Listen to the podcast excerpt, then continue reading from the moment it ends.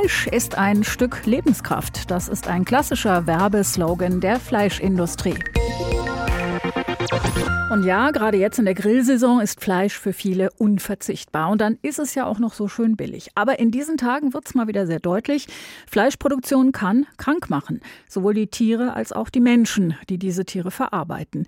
Viele Arbeiter haben sich in diesen Wochen auf verschiedenen Schlachthöfen Deutschlands mit dem Coronavirus infiziert.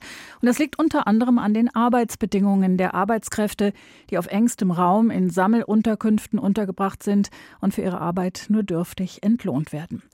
Martin Rücker ist Geschäftsführer von Foodwatch Deutschland. Ich habe ihn gefragt, die Fleischindustrie sagt, die Leute wollen ja billiges Fleisch, also müssen wir auch billig produzieren. Heißt das, die Kunden sind am Ende schuld?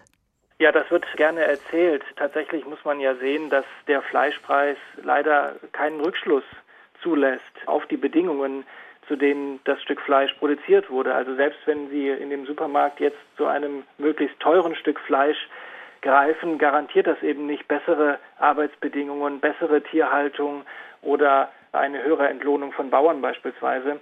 Diese Zusammenhänge so zu sehen, das kann man, glaube ich, nicht machen. Das ist eine sehr, sehr einfache Geschichte.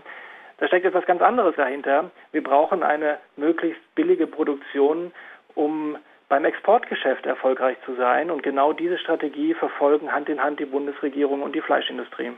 Aber das ist mir jetzt auch neu. Also ich würde sagen, wenn ich doch ein bisschen mehr Geld ausgebe für Fleisch, dann müsste ich doch auch davon ausgehen können, dass es besser produziert ist. Und Sie sagen, das stimmt gar nicht? Nein, der Fleischpreis lässt diesen Rückschluss nicht zu. Sie können ja gar nicht erkennen an den Produkten, ähm, was denn dahinter steckt in der Produktion. Hm. Das ist häufig ein Unterschied beim Marketing. Ähm, es gibt dann andersherum die Lok.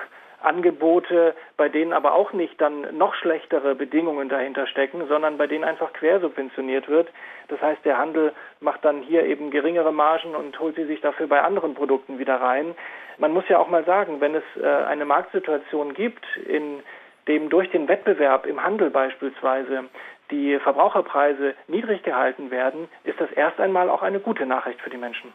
Die Fleischindustrie sagt ja auch, sie sei einem gnadenlosen Konkurrenzkampf ausgesetzt. Also Sie haben ja auch schon den Export angesprochen. Also müsse man auf Arbeiter aus dem Osten zurückgreifen, die dann weniger Lohn kriegen als einheimische Arbeitskräfte. Können Sie das nachvollziehen? Na, es geht hier wirklich um etwas anderes. Die Strategie der äh, Fleischwirtschaft, und das wird eben maßgeblich von der Bundesregierung unterstützt, ist eine reine Billigpreisstrategie. Wir feiern uns als Exportweltmeister beispielsweise beim Schweinefleisch, ohne zu hinterfragen, auf welcher Basis denn eigentlich ein solcher vermeintlicher Erfolg zustande kommt. Es ist eine reine Billigpreisstrategie, die auf dem Rücken von Arbeitsbedingungen, Lohnkosten, auf dem Rücken der Tiere und letztlich auch auf dem Rücken der Bauern ausgetragen wird, die abhängig davon sind, was die Fleischindustrie und was der Lebensmitteleinzelhandel ihnen an äh, Bedingungen diktiert. Aber darum geht es. Das Exportgeschäft hängt am Preis. Wir können nur bestehen und erfolgreich sein, wenn wir möglichst billig produzieren. Und deshalb sind die Bedingungen so niedrig. Es geht nicht um den Verbraucher, die Verbraucherin in Deutschland. Heißt das, die Politik, die Regierung hätte da schon viel früher eingreifen müssen? Und wenn ja, womit? Ja, an vielen Stellen. Die äh, Arbeitsbedingungen sind seit vielen, vielen Jahren ein Thema. Insofern finde ich, sind das jetzt auch sehr große Krokodilstränen von der Bundesregierung, wenn man jetzt plötzlich überrascht ist darüber, was man gerade aus den Schlachthöfen über Arbeitsbedingungen erfährt. Nein, das ist seit vielen, vielen Jahren ein Thema und es ist ein gewollter Eckpfeiler dieser auf Export ausgerichteten Strategie. Wir brauchen solche Bedingungen, um die Exportgeschäfte nicht zu gefährden. Und äh, wenn sich etwas ändern soll, dann geht das nur, indem auch die Bundesregierung eine Abkehr von dieser Billigstrategie für den Exporterfolg endlich vornimmt.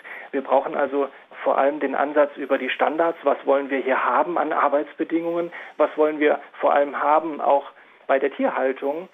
Dass Tiere nicht gesund gehalten werden, ähm, ist ganz wesentlich dafür, dass wir billig produzieren können. Deshalb haben wir Kastenstände, in die Schweine eingepfercht werden und viele andere Auswüchse und sind nicht bereit bisher daran etwas zu ändern. Das ist der Ansatzpunkt, den man gehen müsste. Bundesarbeitsminister Hubertus Heil will ja jetzt schärfere Bestimmungen für die Produktion, unter anderem mehr Kontrollen und auch höhere Bußgelder für die Betriebe, die sich an die Gesetze halten. Ist das ein richtiger Schritt? Ja, höhere Bußgelder ist jetzt erstmal nicht das Entscheidende. Wir brauchen wirklich die Standards, die akzeptabel sind. Das gilt in jedem Bereich, bei der Tierhaltung genauso wie bei der Entlohnung von Bauern und natürlich bei den Arbeitsbedingungen, bei den Lohnkosten in der Fleischwirtschaft. Das muss dann auch kontrolliert werden. Wir haben einen Mangel an Kontrolle. Deshalb werden bestehende Gesetze auch nicht durchgesetzt und nicht vollzogen. Äh, Tierhaltungen beispielsweise einmal alle 15 oder 17 Jahre kontrolliert werden. Das ist die gängige Praxis aktuell. Dann kann man natürlich in die Gesetze reinschreiben, was man möchte.